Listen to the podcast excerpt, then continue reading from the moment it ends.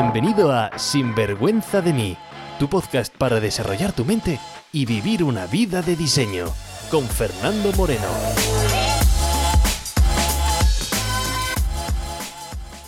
Hola y bienvenidos a un nuevo episodio de Sinvergüenza de mí. En el episodio 26 lo que vamos a hablar es sobre el síndrome del impostor, que es y trucos y herramientas para ver cómo superarlo. El síndrome del impostor es un síndrome psicológico que está detrás de la frustración de muchos sueños. Por eso este episodio va destinado para aquellas personas que se sienten que no son capaces de lanzarse hacia ellos. ¿Estás preparado? Vamos a por ello. Trucos, consejos, ideas, entrevistas, todo lo que necesitas para vivir una vida bien vivida. Sin vergüenza de mí. Hola y bienvenidos a un nuevo episodio de Sinvergüenza de mí. Hoy vamos a cambiar un poco la temática de las últimas semanas y vamos a dejar atrás el tema de la responsabilidad. La semana pasada hubo un tema muy recurrente no solo entre mis clientes de coaching, sino que salió como tema en una entrevista que me hicieron para otro podcast, y es el famoso síndrome del impostor. Puede que no lo hayas escuchado antes y aún así que lo hayas sufrido. ¿A qué me refiero? Si lo buscas en la Wikipedia verás que es un fenómeno psicológico en el que la gente no es capaz de internalizar sus logros y sufre un miedo persistente de ser descubierto como un fraude. Oye, ¿a quién le gusta sentirse como un fraude? Pues a poca gente. Y si te sientes como un fraude, ¿qué pasa?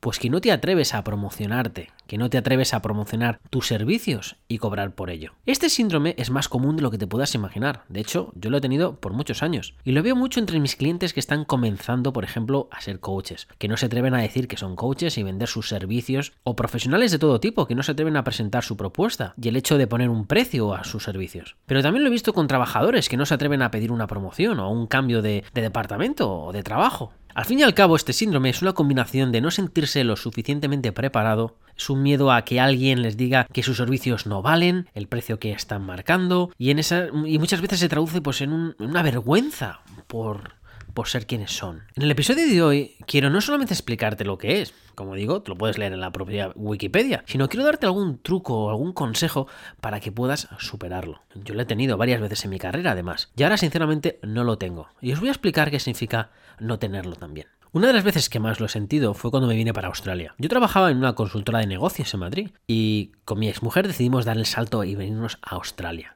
Tras mucho analizar cómo poder hacerlo, vi que lo más rápido sería aplicar por un puesto de trabajo en la misma empresa donde yo estaba trabajando, o en empresas competidoras, haciendo exactamente lo mismo, pero oye, en Australia. Creo que en los primeros episodios además te cuento cuál es mi historia y cómo me he venido para Australia, así que no te quiero aburrir con mis detalles. Mi único problema era que no sabía nada de inglés. Yo decía que tenía lógicamente las entrevistas un nivel medio de inglés, pero ya sabes cómo somos los españoles. Cuando decimos que tenemos un nivel medio significa que de una conversación medio no sabes lo que te dicen y el otro medio directamente te lo inventas. Pues al final, por H o por B, me ficharon y me fui pues, a liderar un equipo aquí en Brisbane, Australia. Cuando os digo que mi nivel era malo, es que era malo. Para que te hagas una idea, yo hice una entrevista con un tal René. Pues bien, cuando le conocí, cuando le conocí en persona, no era un hombre como siempre me había creído que era, sino una mujer joven. Como digo, mi nivel era lamentable. Cada día iba a la oficina pensando que me iban a despedir y, mandar para España, ¿sabes? Si no fue sinceramente una época muy divertida de mi vida. Y mira, el trabajo ya en sí era muy estresante, así que imagínate con esas condiciones externas. Pero bueno, al final con perseverancia y con humildad y aceptando la situación, aceptando que no podía hacer magia, pues poco a poco aprendí el idioma y daré sus varios años hasta que pude enterarme de la misa a la mitad. La otra vez que me salió este síndrome del impostor fue al comienzo de mi carrera de coaching. Mientras trabajaba pues en mi trabajo de consultoría, empecé como coach de negocio en mis tiempos libres y fines de semana. Ahí además se unía, oye, mi inglés, mi acento y con el síndrome de impostor de, oye, ¿quién va a contar con mis servicios de coach? ¿Quién me va a contratar? ¿Quién va a pagar por mis servicios? Así que todo este pensamiento es lo que me hacía que cuando la gente me preguntaba a qué me dedicaba, pues oye, yo no, yo no contaba que era coach de negocios. Y claro, si no me promociono, ¿quién va a contratarme? Si nadie sabe a qué me dedico, ¿cómo me van a contratar mis servicios, verdad? Y además en mis primeras sesiones, pues de coaching me sentía, pues oye, perdido, no sé qué hacer, no sé dónde voy, y alimentaba la historia en mi cabeza de mis servicios no valen, nadie va a pagar por mis, mis servicios de coaching, y todo ese run run que viene en la cabeza. Y ahí fue la última vez que lo he pasado. Cuando lancé este podcast hace unos meses, la verdad es que no lo sentí. O cuando me pongo aquí ahora delante del micrófono semanalmente, tampoco está ahí. Así que la pregunta es, ¿qué ha pasado? ¿Cómo he podido superar ese síndrome del fraude? La clave está en un cambio de creencias. Y en el capítulo 1 de este podcast lo cuento de forma sutil. Mira, cada vez que hablo con un cliente, la mayoría de las veces, cuando no están haciendo algo que quieren hacer, es porque hay una creencia del tipo, oye, ¿sabes qué? No soy lo suficientemente bueno, no soy lo suficientemente... Pon aquí tú lo que quieras poner. Pues bien, ese no soy lo suficientemente, esa misma creencia que la gente le para, fue la creencia que yo adapté en mi vida. Directamente sé que no soy lo suficientemente bueno. Y no lo escondo, no tengo vergüenza, lo sé y estoy orgulloso de ello. Pero, a ver, Fernando, ¿qué me estás contando? Que se te está yendo la cabeza. No, en serio, estoy orgulloso de ello. Directamente sé que no soy lo suficientemente bueno. La clave está en añadir una palabra final a esa creencia y la palabra es el todavía. Sé que no soy lo suficientemente bueno todavía. Y ese todavía es el que me motiva para seguir. Este es el capítulo 26 de mi podcast. Si me has escuchado desde el episodio 1 de forma muy seguida, estoy seguro que puedes ver una pequeña evolución.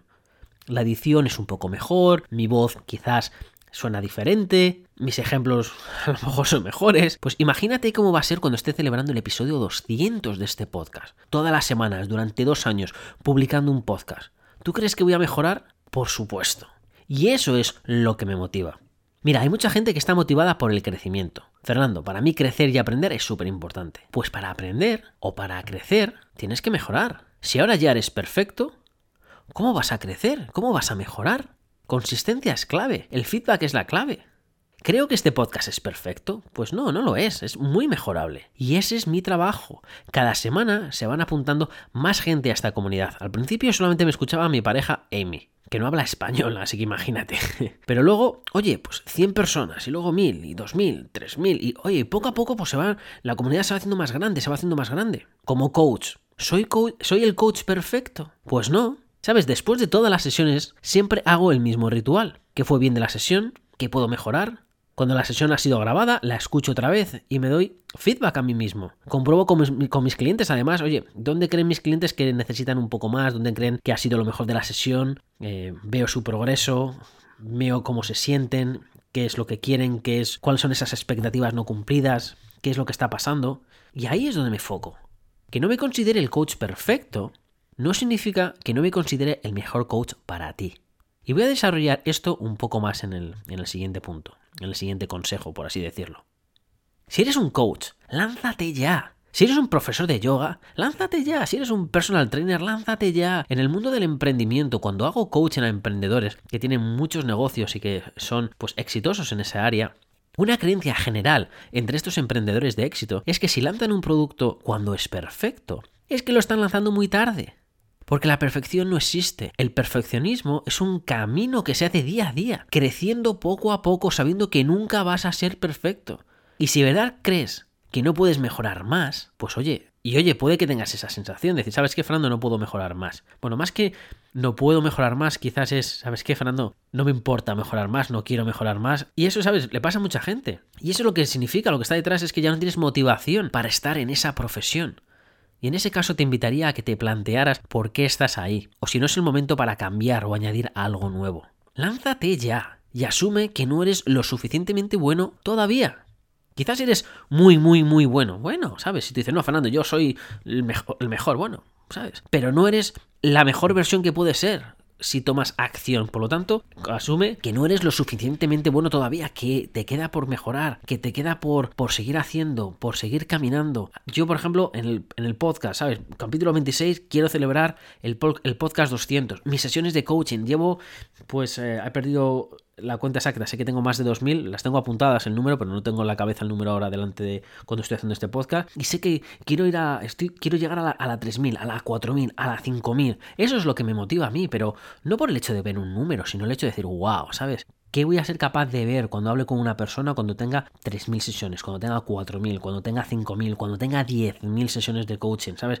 ¿Qué voy a ser capaz de ver? Y eso es lo que me motiva para seguir caminando, para seguir cada día haciendo más, para dar ese paso. Y ahora quiero unirlo con otra pregunta que une a la gente y es, oye, ¿no ser lo suficientemente bueno significa que no voy a cobrar por mis servicios?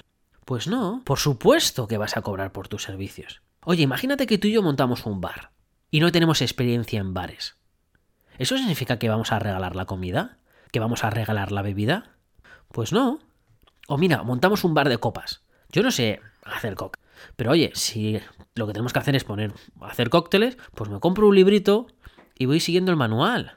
para que tengas eh, tú el cóctel que quieres, o haré un curso de coctelería, pero cuando acabe el curso de coctelería no voy a ser el mejor coctelero del mundo, ¿sabes? Pues tendré ese misma... Eh, no sé, esa misma falta de práctica y necesitaré pues horas de práctica poniendo cócteles. Pues ¿qué es lo que haré? Me compraré un librito, seguiré las instrucciones al pie de la letra.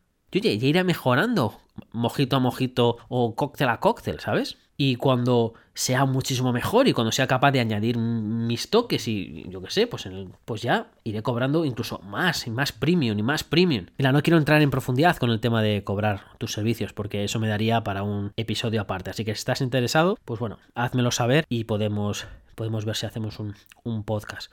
Mira, para mitigar este síndrome del impostor, lo primero es humildad y reconocer, oye, que te queda mucho por camino por recorrer. Pero aquí hay una trampa. Por ejemplo, si hoy decido que hoy dejo de hacer episodios, mi, mi crecimiento va a parar, mi desarrollo va a parar. Entonces, sí, por un lado se, reconoce esa humildad y que te queda mucho camino, pero tienes que seguir caminando. Tienes que seguir caminando. Y eso es lo que te va a hacer, pues, mejorar. Mucha gente es, bueno, si en cinco años voy a mejorar, bueno, pues ya espero y en cinco años lo hago.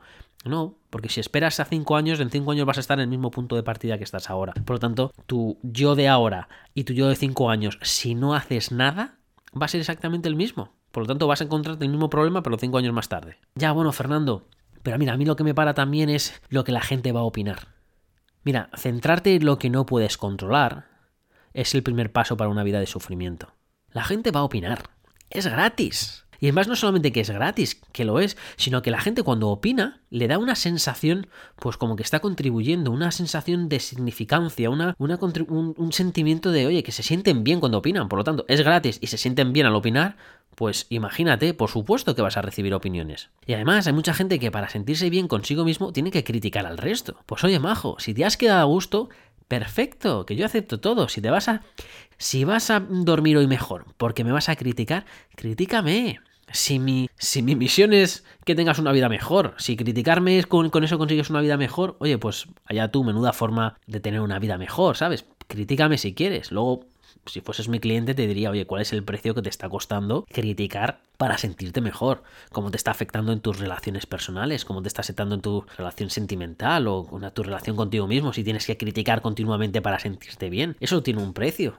Pero bueno, estás feliz con ese precio y no tiene ningún impacto, oye, pues tú sigue. Siempre y cuando, lógicamente, dentro de unos límites y no nos pasemos. Si te pasas, pues lógicamente, pues oye, borraré ese comentario de la, de la red social porque es totalmente irrelevante para, para la comunidad. Pero oye, que la gente va a opinar.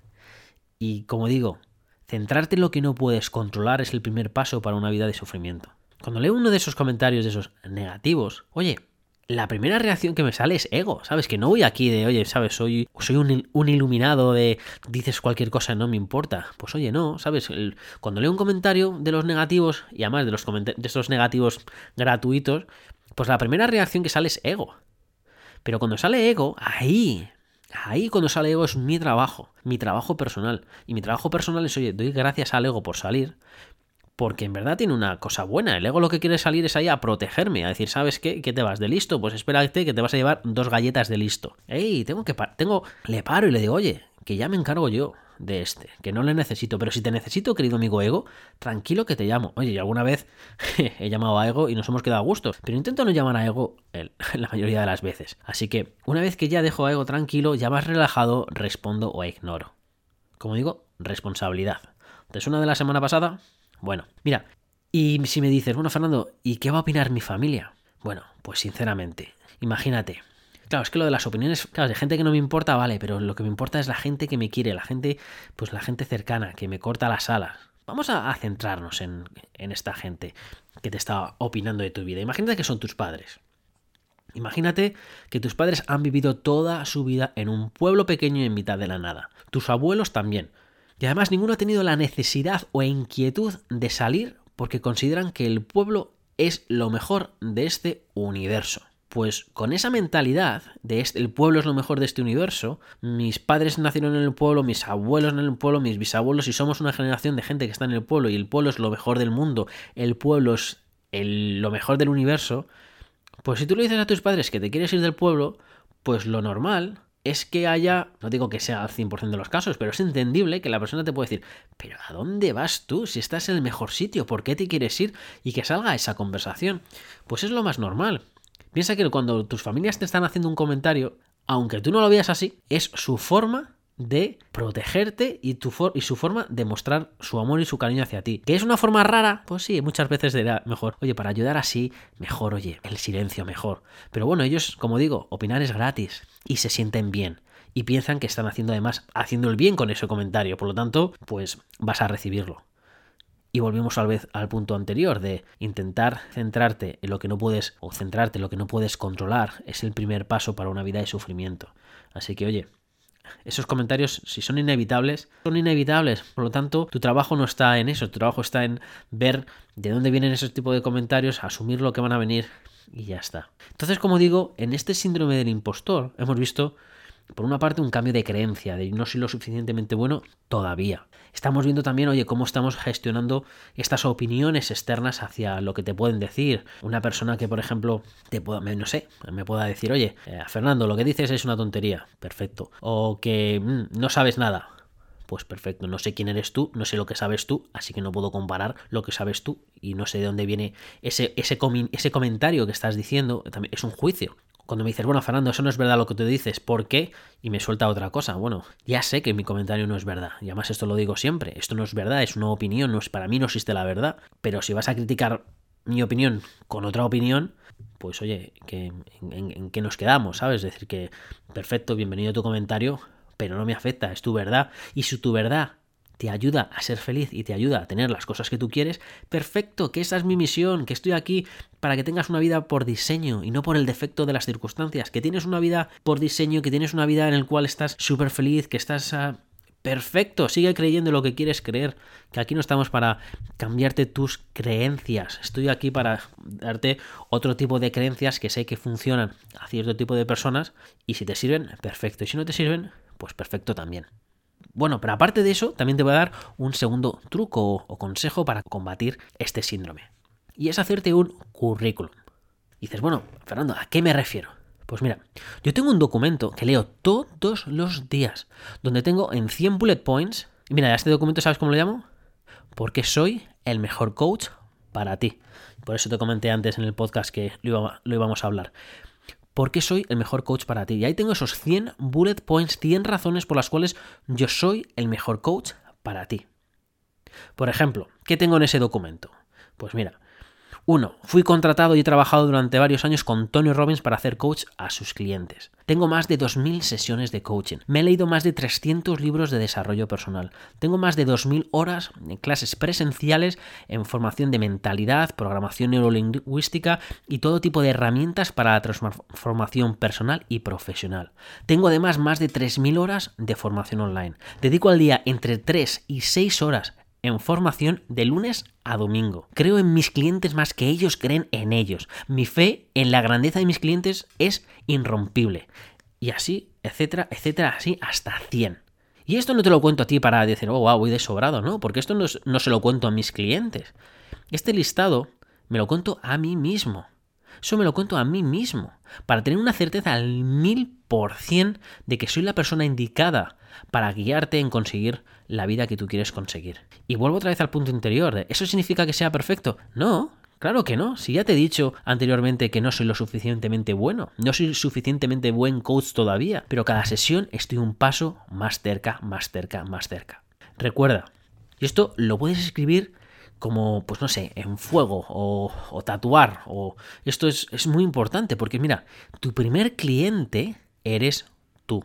Tú eres tu primera venta. Si tú no estás vendido, no vas a poder vender a nadie.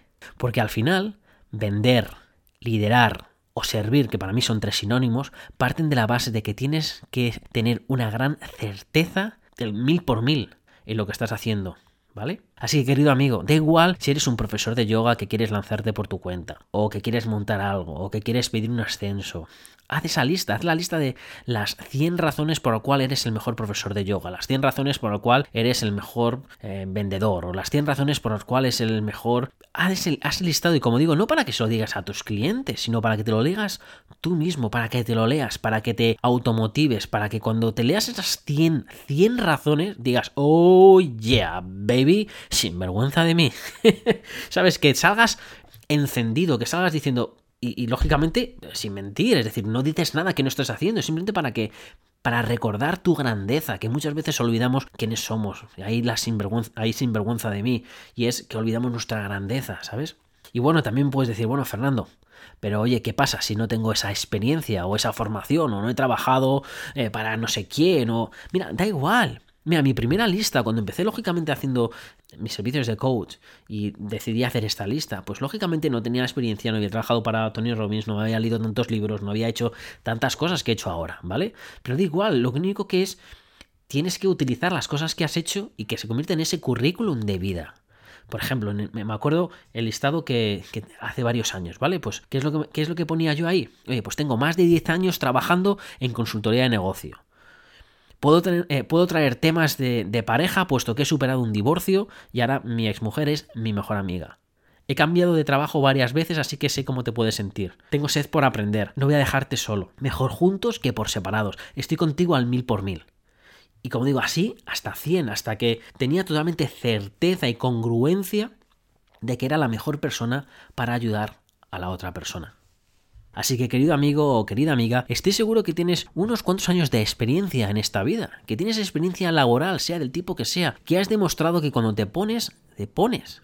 Así que ten presente este ejercicio. Yo, lo llamo pues el currículum de vida, o no sé, o las 100 razones por las cuales soy el mejor coach para ti, o el mejor profesor de yoga, o el fotógrafo, o las 100 razones por las cuales me merezco un ascenso. Y cuando sientas ese poder de, oh yeah, baby, entonces es cuando estás preparado para hablar con tu cliente, para pedir el ascenso, para hacer lo que tengas que hacer.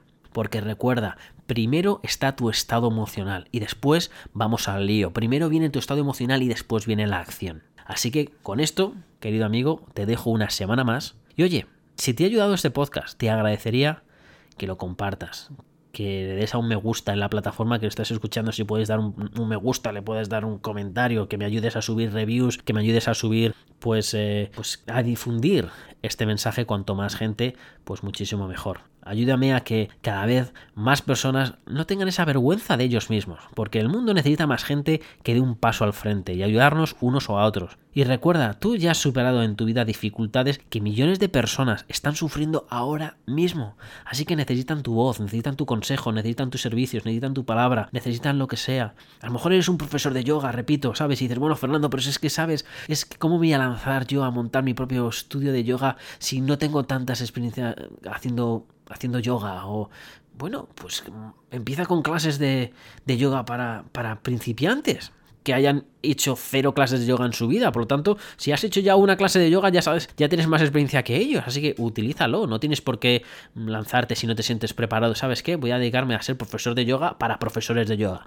Bueno, no que no sea tu primera tu primera eh, approach o sea, a lo mejor será tu siguiente tu siguiente paso tu tercero tu cuarto paso pero empieza si quieres con niveles más bajos más básicos sabes pero ya sabes más que mucha gente ya estás más preparado que muchísima gente así que pues ve hacia esas personas bueno recuerda que no eres suficientemente bueno todavía y que cada paso cada acción te va acercando a ese camino Así que de verdad deseo celebrar el capítulo 200 juntos y vas a ver y te recordaré en ese capítulo 200, vete a los principiantes, vete a los capítulos primeros y mira la evolución. Así que, no sé, para mí es podcast, para mí es coaching, pero ¿qué es para ti? ¿Cómo vamos a vencer ese síndrome del impostor juntos? Dime qué es lo que quieres y vamos a por ello. Que pases una gran semana, que vivas con pasión y sin vergüenza de tu grandeza. Sin vergüenza de mí, con Fernando Moreno.